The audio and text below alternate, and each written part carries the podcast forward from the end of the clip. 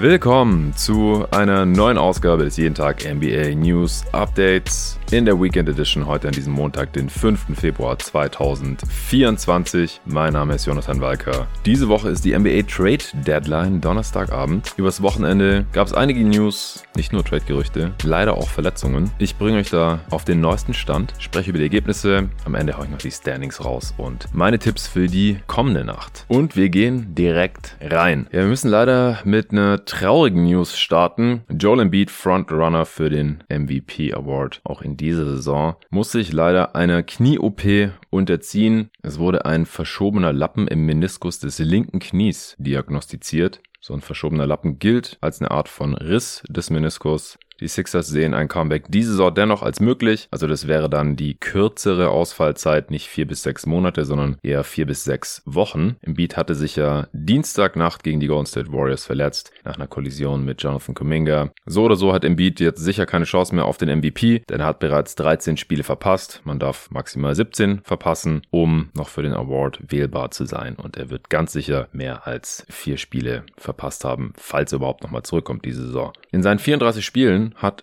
Embiid 35,3 Punkte pro Spiel aufgelegt, 11,3 Rebounds, 5,7 Assists und 1,8 Blocks im Schnitt eine der besten Scoring Seasons all time. Ist natürlich ein bisschen schwer zu vergleichen. Scoring Seasons in der NBA-Geschichte, wie wenn man das jetzt mit Jordan vergleichen, mit Chamberlain oder auch mit Kobe oder James Harden. Fest steht, es war sehr krass, was er da gemacht hat und ich hatte ihn beim letzten Awards-Update ja auch noch bei der Top 3 für den Defensive Player of the Year. Also wirklich eine kranke Saison, die Embiid hier bisher aufs Parkett gelegt hatte und extrem schade, dass er jetzt erstmal draußen ist. Natürlich auch für die Sixers. Ohne ihn sind die Sixers in dieser Saison bisher bei 10 Siegen und 14 Niederlagen, also eine ganz klar negative Bilanz. Für Zach Levine ist die Saison bereits sicher beendet, denn er hat sich am Wochenende entschieden, sich einer OP zu unterziehen. Der wird danach voraussichtlich vier bis sechs Monate fehlen. Bis dahin ist die Saison der Bulls natürlich so oder so schon längst vorbei. Der hatte ja seit dem 18.01. schon wieder wegen dem verstauchten Knöchel nicht spielen können, hat im Dezember schon mal 17 Spiele in Folge verpasst wegen ähnlicher Probleme, nachdem er jetzt die Meinung verschiedener Ärzte eingeholt hat, hat sich Levine mit seinen Beratern zusammen mit den Chicago Bulls für eine OP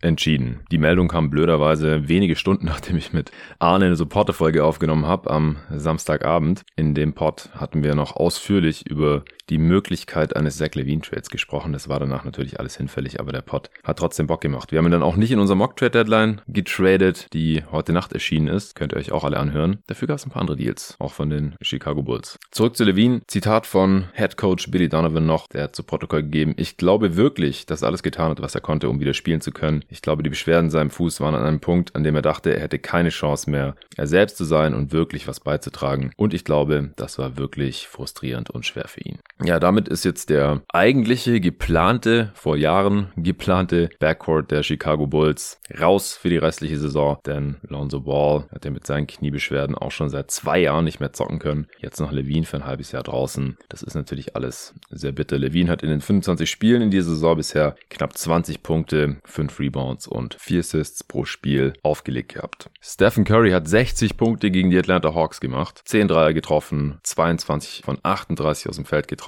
ist damit erst der zehnte Spieler in der NBA-Geschichte, der mehrere 60-Punkte-Spiele in seiner Karriere raushauen konnte. Currys Career High waren ja 62. Das ist jetzt schon die sechste 60 plus Punkte Performance in dieser Saison. Aber auch Curry hat wie Booker und Towns vor ihm dieses Spiel verloren. Nach Overtime gegen die Atlanta Hawks. Also von sechs dieser 60 plus Punkte Spielen wurden nur drei gewonnen. Das ist keine so tolle Quote. Curry hatte den Sieg auf der Hand in der regulären Spielzeit, den Jumper aber nicht getroffen. Curry hat nach dem Spiel zu Protokoll gegeben. Es ist natürlich frustrierend, nicht zu gewinnen, weil wir wissen, dass ein paar Plays hier, ein paar Plays dort ein anderes Ergebnis hätten bringen können. Das macht unsere Saison nur noch frustrierender. Ja, bei den Warriors läuft es immer noch nicht rund. Die stehen jetzt bei 21 und 25 und damit auf Platz 12 im Westen. Wie gesagt, die restlichen Standings haue ich später noch raus. Jetzt haben wir hier noch eine ganz heftige Kuriosität, denn Doc Rivers ist der Coach beim All-Star Game. Game für die Eastern Conference. Da hat er erst ein Spiel mit den Bucks gewonnen und darf nach Indianapolis fahren. Das liegt einfach daran, dass die Bucks die zweitbeste Bilanz im Osten haben mit 33 und 16 und normalerweise darf ja der Coaching-Staff des besten Teams zum All-Star-Game fahren als Ehrung. Das sind aber wieder die Boston Celtics, genauso wie letztes Jahr und in aufeinanderfolgenden Jahren geht das nicht. Joe Mazzulla war letztes Jahr bereits der All-Star-Game Head Coach und deswegen muss es jetzt der der Bucks sein und das ist halt nun mal zufällig jetzt gerade Doc Rivers geworden. Rivers hat, wie gesagt, erst ein Spiel gewonnen, zwei verloren. Griffin war bei einer Bilanz von 30 Siegen und 13 Niederlagen gefeuert worden. Rivers hat dazu gesagt, Zitat, Adrian wird etwas Geld bekommen, so viel sicher, und ein Ring.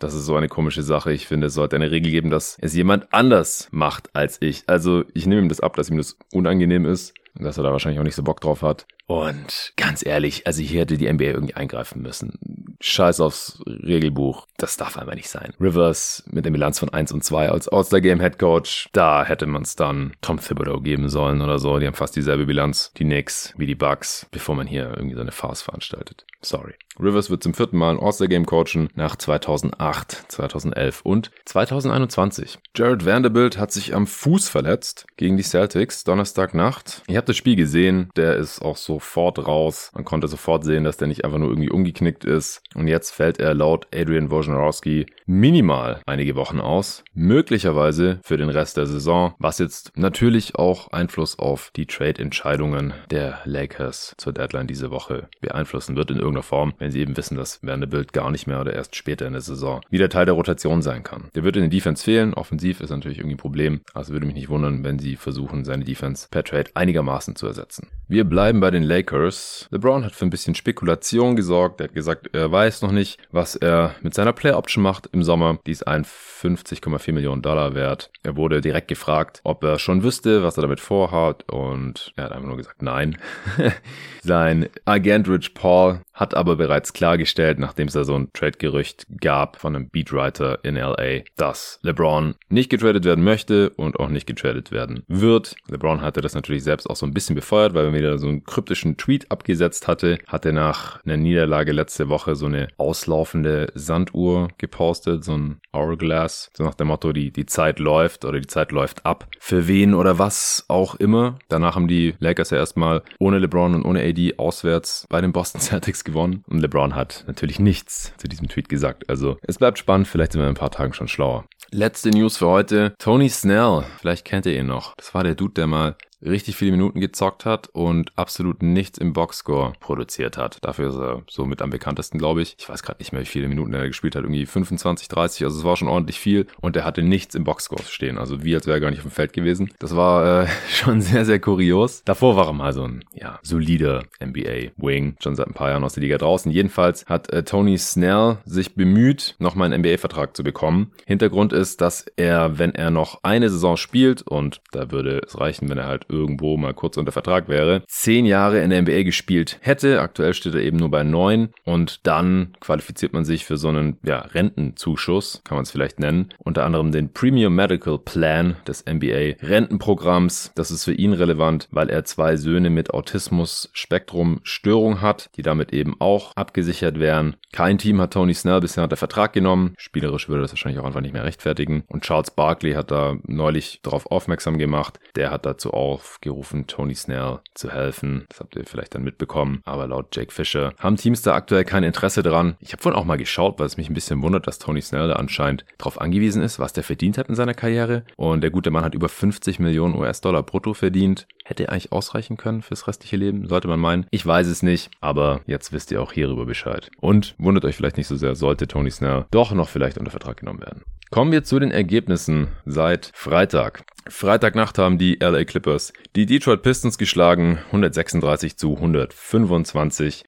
Paul George konnte da wieder mitspielen, nachdem er das vorige Spiel verpasst hatte. Subats war weiterhin draußen bei den Pistons, weiterhin also Stewart draußen und auch Mike Muscala mit einer Gehirnerschütterung. Die Miami Heat konnten die Wizards in Washington schlagen, 110 zu 102. Bei den Heat war Duncan Robinson draußen immer noch mit seiner Gehirnerschütterung. Bei den Wizards Jordan Poole und Landry Shamet nach Krankheit wieder zurückgekehrt. Marvin Bagley war dagegen draußen mit Rückenproblemen und Tyus Jones hat sich den rechten Knöchel verstaucht und musste das Spiel daher früher verlassen. Die Sacramento Kings haben in Indiana gewonnen. 133 zu 122 beim Domantas Sabonis Revenge Game, der auch 26, 11 und 7 rausgehauen hat. Hat damit Oscar Robertsons Franchise-Rekord für in aufeinanderfolgende der Double Doubles gebrochen. Wow. Bei den Kings weiterhin Vesenkov draußen, bei den Pacers konnten Miles Turner und Jalen Smith nicht mitspielen, die beiden Bigs, beides aber Game Time Decisions, also nichts Wildes, während TJ McConnell und Benedict Matherin wieder mitzocken konnten. Matherin auch Topscorer mit 31 Punkten in dieser Niederlage. Die Phoenix Suns haben in Atlanta verloren, 120 zu 129. Trae Young mit 32 Punkten, 15 Assists. Bei den Hawks hat sich Sadiq Bay verletzt, der ist umgeknickt, musste nach 16 Minuten Spielzeit runter. Der Andre Hunter auch weiterhin draußen. Bei den Suns konnte Grayson Allen wieder mitspielen. Der hatte ein Spiel verpasst, nachdem er umgeknickt war. Bull Bull ist wohl wieder fit, wurde aber nicht eingesetzt nach 10 Spielen, die er ausgefallen war. Die Toronto Raptors haben in Houston richtig auf den Sack bekommen. 135 zu 106 für die Rockets. Die Rockets haben ja letzte Woche für Steven Adams getradet. Jetzt steht er natürlich hier auf dem Injury Report und wird diese Saison auch nicht mehr eingreifen. Das war ein Trade für die nächste Saison, haben sich da direkt ein Backup-Big gesichert. Tari Eason ist auch immer noch draußen mit seinen Beinproblemen. Bei den Raptors hat Jakob Pörtl wieder spielen können. Der war elf Spiele draußen gewesen. Nachdem er umgeknickt war, wurde 20 Minuten eingesetzt. 5 Punkte, 6 Rebounds für den Österreicher. Auch Emmanuel Quigley konnte wieder mitzocken nach drei Spielen, die er ausgefallen war mit einer Oberschenkelprellung.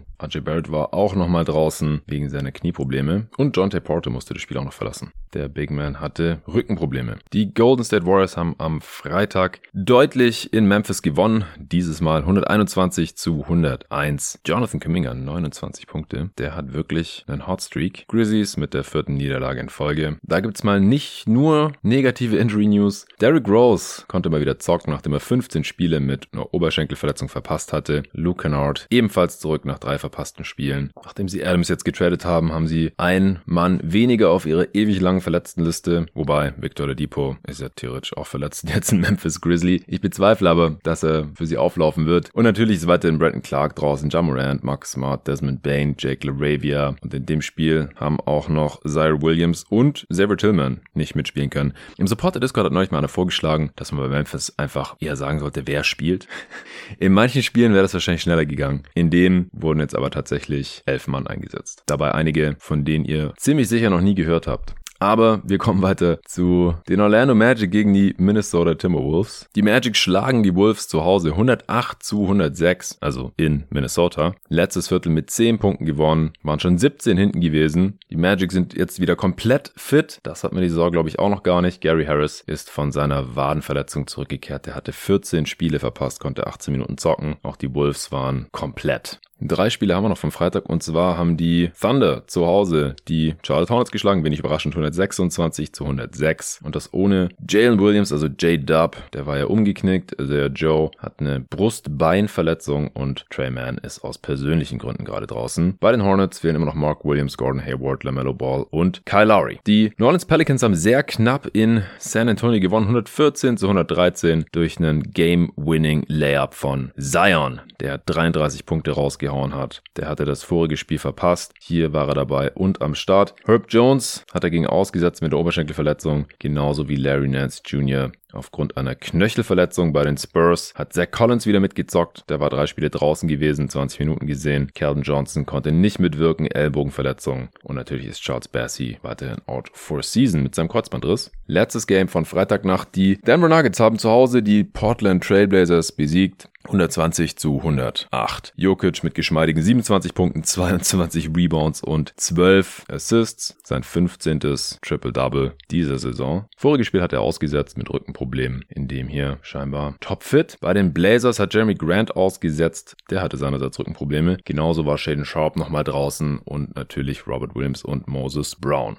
Kommen wir zu den Spielen von Samstagabend bzw. Nacht. Die Brooklyn Nets haben in Philly gewonnen, 136 zu 121, ziemlich ungefährdet. Cam Thomas mit 40, die Sixers natürlich ohne Embiid und außerdem weiterhin ohne DeAnthony Merton. Auch Nicola Batum ist draußen, also drei Starter. Robert Covington auch weiterhin draußen mit seinen Knieproblemen noch bis Ende des Monats. Und auch Tobias Harris hat nicht mitgespielt, denn der war krank. Also Maxi, der alleinige Starter von den regulären Startern zumindest, in diesem Game für die Sixers, der hat 23 Punkte gemacht in dieser Niederlage. Immerhin konnte Max Morris wieder zocken. Hey. Bei den Nets hat Ben Simmons tatsächlich mitgespielt. Comeback nach Philly. 14 Minuten für den ehemaligen First Pick der Sixers. Voriges Spiel hatte er verpasst gehabt wegen einer Knieprellung. Das war anscheinend nicht so schlimm. Dennis Smith Jr. hat dafür gefehlt für die Nets. Genauso wie Dorian Finney-Smith, der aktuell eine Knöchelverletzung hat. Daron Sharp, immer noch Knieverletzung und Tariq Whitehead, auch draußen gewesen. Die Golden State Warriors haben nach Overtime in Atlanta verloren. Das ist das 60-Punkte-Spiel von Curry, das ich vorhin schon angesprochen habe. 134 zu 141 ging es aus, weil die Hawks die Overtime mit 18 zu 11 für sich entscheiden konnten. Curry, wie gesagt, mit 60, Trey mit 35 Punkten für seine siegreichen Atlanta Hawks. Andrew Wiggins hat sich in dem Spiel verletzt. Am linken Knöchel musste raus nach 19 Minuten Spielzeit. Scharic war krank. Moody hat immer noch ein Problem mit seiner Wade. Chris Paul natürlich die Hand gebrochen und Gary Payton immer noch mit Oberschenkelproblemen draußen. Also die Warriors auch wieder einige Spieler hier im Lazarett. Bei den Hawks ist DeAndre Hunter zurückgekommen. 16 Minuten für den Wing. Sadiq Bay und Wesley Matthews konnten aber nicht mitspielen. Genauso wie Guy, Krejci und Fernando. Die Sacramento Kings haben in Chicago gewonnen. 123 zu 115. Fox mit 41 Punkten. Bei den Kings hat weiter nur Vesenkov gefehlt. Bei den Bulls neben Levine und Ball natürlich auch noch Tory Craig. Auch Patrick Williams ist raus bis Ende des Monats wohl. Der hat ein Knochenödem am linken Mittelfuß. Klingt uncool. Und auch Dallin Terry konnte nicht mitspielen mit einem verstauchten Knöchel. Dann hatten wir die Lakers im Madison Square Garden. Gewonnen 113 zu 105. Letztes Viertel komplett dominiert 33 zu 19. Spiel gedreht trotz Brunsons 36 Punkten. 9 Game Winning Streak der Knicks somit beendet durch LeBron, der 24 Punkte aufgelegt hat. Lakers mussten natürlich auf Gabe Vincent und Cam Reddish weiterhin verzichten. Dazu kam ja noch Jared Vanderbilt, wie vorhin besprochen. AD konnte wieder mitzocken nach zwei verpassten Spielen. 12 Punkte, 18 Rebounds und 5 Assists für den Big. Bei den Knicks haben allerdings auch ein paar Dudes gefehlt. Natürlich Mitchell Robinson und auch Julius Randle.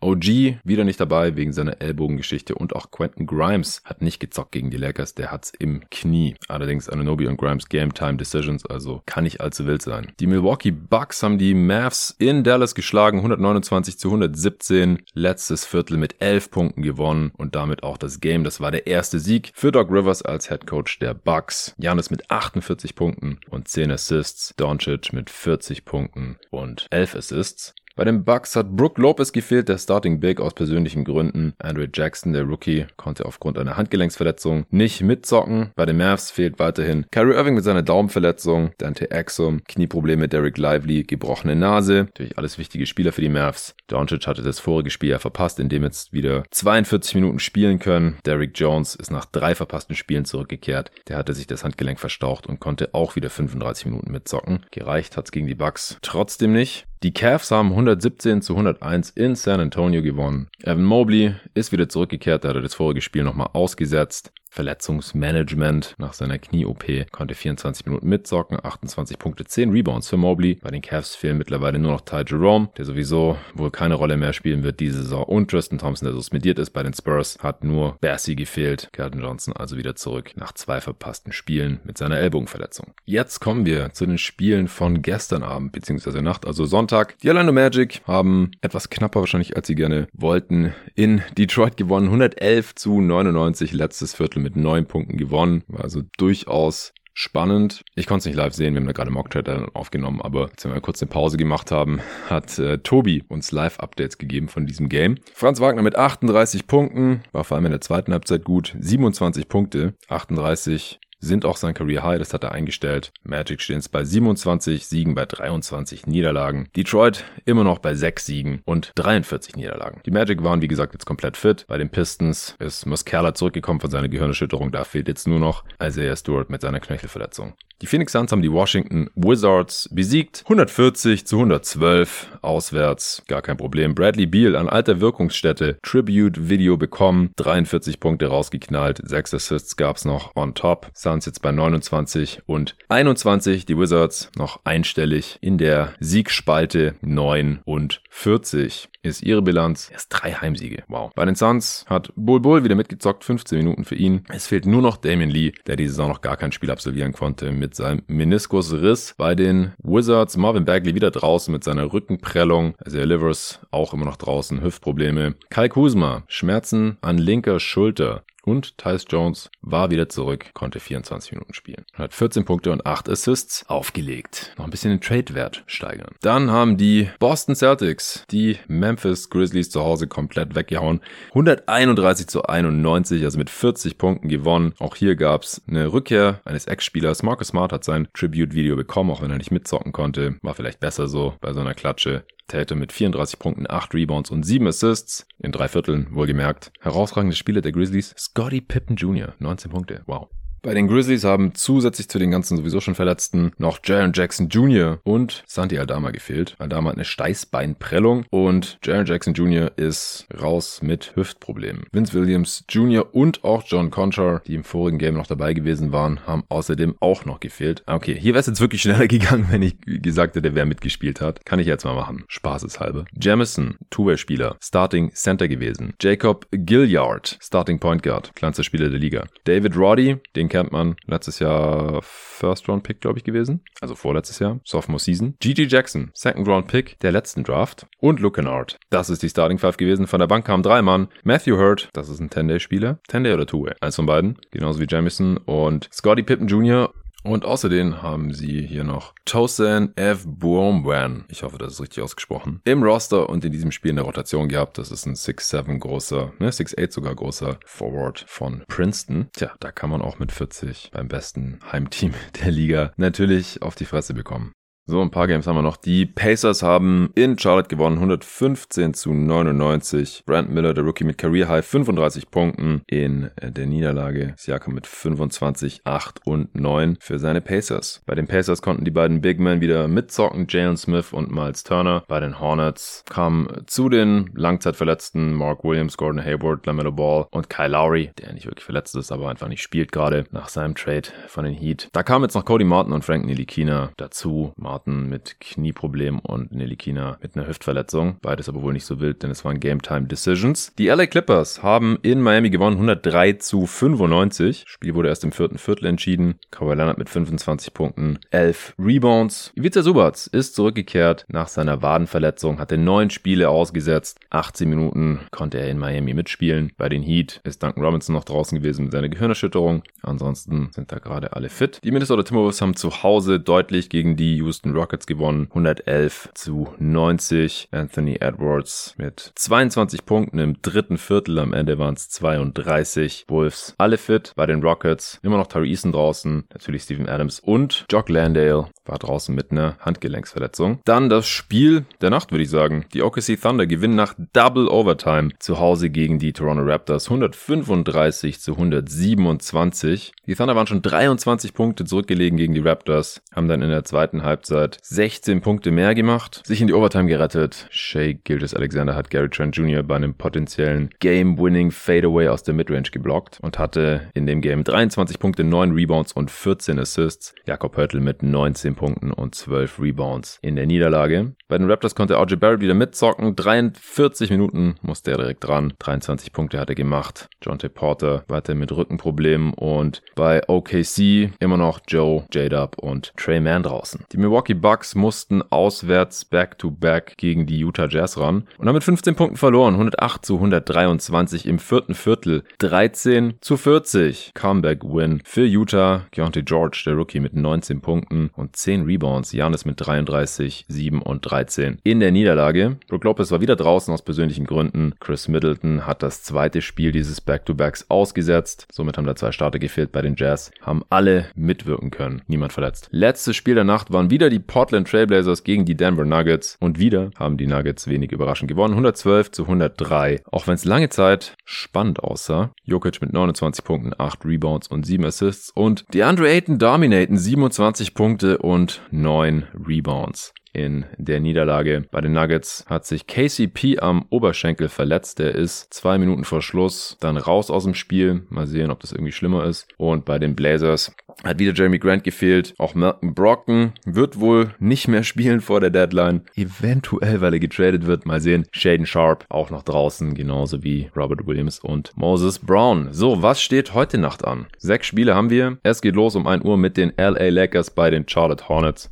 Und man kann gerade getrost immer gegen die Charlotte Hornets tippen. Vor allem, wenn auch noch weiterhin Mark Williams, Gordon Hayward, LaMelo Ball draußen sind, beziehungsweise Ball ist questionable und Williams und Hayward sind doubtful. Also die könnten durchaus mal wieder eingesetzt werden. Gerade bei Hayward würde es mich aber fast wundern. Vielleicht können sie ihn ja traden, falls sie ihn traden wollen. Da gab es ja auch schon gegenteilige Gerüchte. Aber falls sie ihn traden wollen, dann sollten sie ihn jetzt mal noch kurz raushalten. Die paar Tage bis zur Deadline. Nicht, dass er sich sofort wieder irgendwas zerrt oder bricht. Bei den Lakers, Davis und LeBron questionable. Vanderbilt natürlich draußen, genauso wie Reddish und Vincent. Klar, ohne AD und LeBron ist es schwieriger für die Lakers, aber ich würde sagen, die gewinnen hier so oder so. Dann um 1 Uhr gibt es außerdem die Sacramento Kings bei den Cleveland Cavaliers. Vesenkov seit sechs Spielen draußen und wohl questionable, ob er zurückkehren kann von seiner Knöchelverletzung, also 50-50. Bei den Cavs ist Jared Allen mit einer Knöchelverletzung questionable, also auch hier 50-50. Ich tippe auf die Cavs, die sind in letzter Zeit einfach richtig gut und spielen hier zu Hause. Die Dallas Mavericks dürfen in Philly ran. Philly aktuell natürlich massiv geschwächt. Harris ist questionable und krank. Alle anderen, die zuletzt gefehlt haben, sind weiterhin draußen. Also Nick Batum, natürlich Embiid, Melton, Covington, Lofton Jr. Aber auch bei den Mavs könnte es Ausfälle geben. Natürlich Kyrie Irving ist probable, also es ist wahrscheinlich, dass er spielt nach jetzt sechs verpassten Spielen wegen seiner Daumenverletzung. Maxi Kleber 50-50, immer noch wegen seiner C-Verletzung. Im letzten Spiel gegen die Bucks hatte er gespielt. Axum und Lively sind raus. Bei Doncic ist es auch fraglich, aber spielt also 50-50 aufgrund seiner Knöchelverletzung. Ja, schwierig. Also wenn Doncic und Irving nicht spielen, dann können die Sixers die Mavs auf jeden Fall schlagen. Falls nur einer von beiden spielt, ist es wahrscheinlich 50-50. Falls die beide zocken, dann sollten die Sixers eigentlich sehr schlagbar sein hier. Ich tippe auf die Mavs. 1.30 Clippers, Hawks. Bei den Clippers alle fit bis auf Musa Diabate, aber der spielt ohnehin keine Rolle. Bei den Hawks. Clint Capella draußen, der hat eine Adduktorenzerrung links, ist das Ergebnis der MRT-Diagnose und ist deswegen jetzt erstmal eine Woche draußen, wenn nicht länger.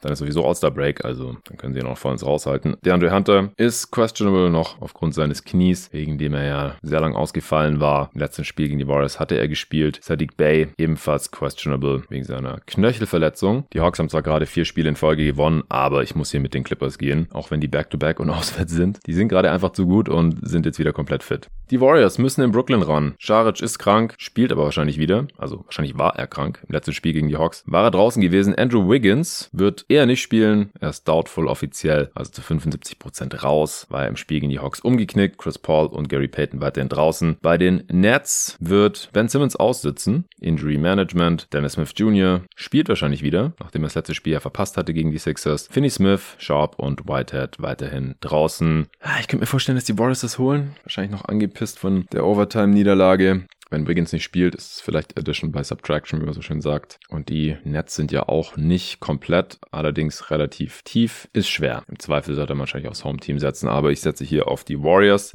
Und das sechste und letzte Spiel heute Nacht sind die Toronto Raptors bei den New Orleans Pelicans. Die Raptors kommen gerade von einer Double Overtime auswärts Niederlage und dürfen Back-to-Back -back auswärts ran. Wenn das kein automatisches ist, weiß ich auch nicht. Die Pelicans sind noch ganz gut drauf gerade und einigermaßen fit. Herb Jones, Zion und Larry Nance Jr. sind alle questionable. Also es ist 50-50, ob sie spielen oder nicht. Ich denke, ein, zwei von den Dudes werden schon auflaufen. Bei den Raptors fehlt nur John Tay Porter, beziehungsweise er ist doubtful mit seinen Rückenproblemen. Ich tippe auf New Orleans. Dann, wie jeden Montag, Montag noch die Standings. In der Eastern Conference haben wir auf 1 immer noch die Boston Celtics mit einer Bilanz von 38 Siegen und 12 Niederlagen. Dann auf 2 auch immer noch die Milwaukee Bucks 33 und 17. Deutlicher Abstand hinter den Celtics. Knapp hinter den Bucks die Cleveland Cavaliers. Nur zwei Siege weniger, aber auch eine Niederlage weniger. 31 und 16. Die New York Knicks, nachdem sie neun in Folge gewonnen hatten, dann gegen die Lakers verloren, jetzt bei 32 und 18. Also das ist alles sehr nah beieinander. Auch die Sixers haben noch nur 18 Niederlagen.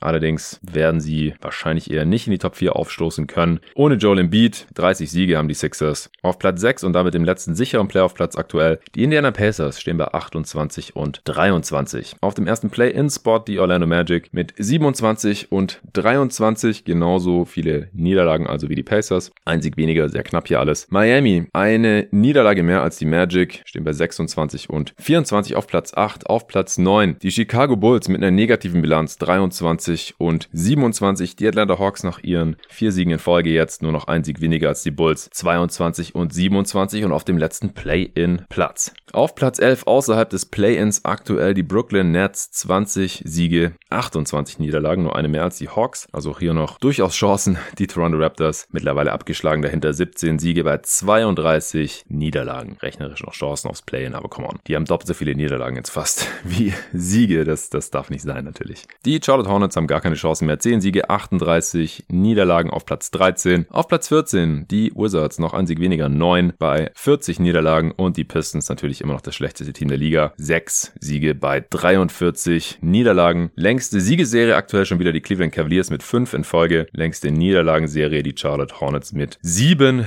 Ls in Folge. Wir gehen rüber in den Westen. Die Oklahoma City Thunder stehen auf Platz 1, aber es haben drei Teams gleich viele Niederlagen, nämlich 15. Die Thunder haben 35 Siege und 15 Niederlagen. Die Minnesota Timberwolves haben auch 35 Siege und 15 Niederlagen, stehen jetzt aber auf Platz 2 damit, aufgrund des Tiebreakers. Auf Platz 3 die Clippers mit 33 Siegen und 15 Niederlagen. Die Denver Nuggets mit 35 Siegen und 16 Niederlagen. Also enger geht's nicht in dieser Top 4. Ich habe noch keine Ahnung, was ich morgen machen werde beim Western Conference Power Ranking mit Luca, wie ich diese Top 4 hier sortieren werde. Muss ich mir ganz genau anschauen, wie diese Bilanzen zustande gekommen sind und vor allem, wie der restliche Spielplan aussieht und dann noch ein bisschen mit einfließen lassen, was ich hier noch zu Trade Deadline erwarte.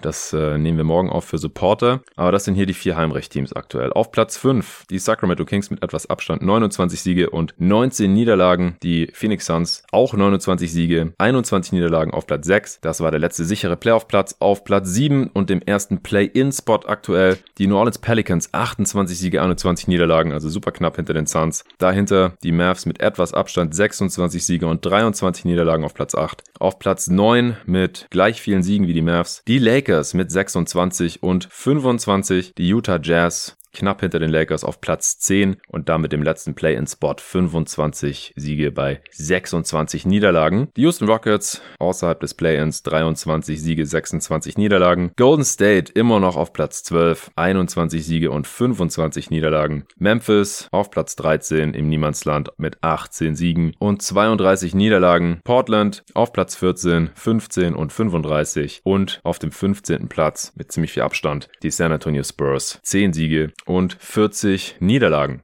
Spurs haben auch die meisten Niederlagen in Folge. Das stimmt gar nicht. Die Spurs haben vier, die Grizzlies haben jetzt fünf in Folge verloren. Mein Fehler. Und die längste Siegeserie, die ist nicht so super lang. Das sind drei Siege in Folge. Das haben sowohl die Thunder als auch die Clippers aktuell. Und die Top 7 im Westen haben alle gerade eine Winning Streak oder zu, zumindest das letzte Spiel gewonnen. So, das war's für heute. Weekend Edition immer ein bisschen länger. Dienstag bis Freitag gibt es auch allerdings aktuell noch nur für Supporter. Also wenn ihr jeden Tag so ein News-Update haben wollt, dann dürft ihr gerne supporten auf steadyhq.com slash jeden Tag NBA. Aber vor allem könnt ihr dort alle unsere Analysen hören. Das wird auch so bleiben, dass ihr normalerweise nur noch eine volle Analysefolge pro Woche habt. Die kommt normalerweise immer donnerstags. So auch diesen Donnerstag, auch wenn die spät kommen wird, die wird dann wahrscheinlich sogar erst nach 0 Uhr, also technisch gesehen am Freitag released werden. Denn wir nehmen die auf, sobald die NBA Trade Deadline durch ist. Das ist um 21 Uhr unserer Zeit. Fangen wir wahrscheinlich so um halb zehn oder so an mit der Aufnahme. Und je nachdem, wie viele Deals es gab, werden wir da auch eine Weile aufnehmen und die Folge dann erst nach 0 Uhr droppen. Es gab diese Woche aber schon eine öffentliche Folge in diesem Feed. Wenn ihr schaut, vor einigen Stunden, heute Nacht um vier oder so, habe ich den ersten Teil der Mock Trade Deadline rausgehauen. Der schon so knapp anderthalb Stunden lang gewesen. Da haben wir viele Trades verhandelt, die Trade Deadline simuliert, so wie wir das eben jedes Jahr machen hier bei Jeden Tag NBA. Zusammen mit äh, Luca, Sven und Tobi saß ich da stundenlang vor Mike. In Teil 1 sind die ersten sieben Deals drin. Es gibt noch einen zweiten Teil, den haue ich jetzt gleich raus für Supporter. Da gibt es nochmal weitere sieben Trades. Also wir haben insgesamt 14 Trades in unserer Mock Trade Deadline durchgezogen. Es waren quasi alle Teams irgendwie aktiv in irgendeiner Form. Wir hatten die aufgeteilt